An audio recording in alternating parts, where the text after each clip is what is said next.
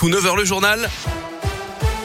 Et c'est avec Colin Cotte. Bonjour Colin. Bonjour Guillaume, bonjour à tous. À la une aujourd'hui encore pas mal de mystères euh, après la découverte du corps sans vie il y a trois mois du jeune Anthony en Saône-et-Loire. Cet adolescent de 17 ans pris en charge par l'aide sociale à l'enfance au camping de l'Uni au nord de Mâcon a disparu pendant neuf jours avant d'être retrouvé donc sans vie par des chasseurs. Son corps dénudé dans un champ sur la commune de Montbelay, c'était le 9 janvier dernier. Selon l'autopsie, Anthony serait décédé d'une hypothermie et de déshydratation. Aucune trace de coup n'a été découverte sur son corps, mais pour ses proches, son décès comporte encore beaucoup de zones d'ombre. L'association La Vérité pour Anthony a donc été créée en sa mémoire au mois de mars. Anne-Marie Lavédère en est la présidente. C'était qualifié de fugue au début.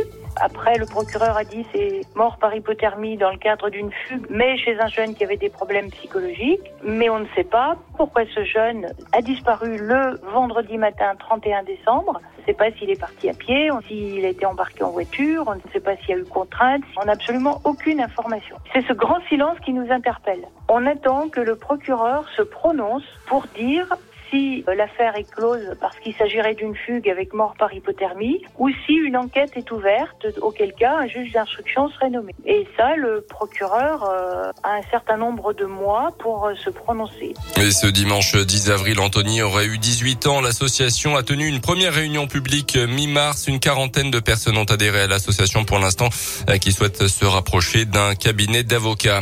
Dans l'actu aussi, le dernier jour de campagne avant le premier tour de la présidentielle dimanche, chacun des 12 candidats candidate en lice geste ses dernières forces dans la bataille. Interview dans un pour un média en ligne pour le président candidat. Marine Le Pen s'arrive à l'annoncer sera sur le terrain tout comme Valérie Pécresse et Yannick Jadot.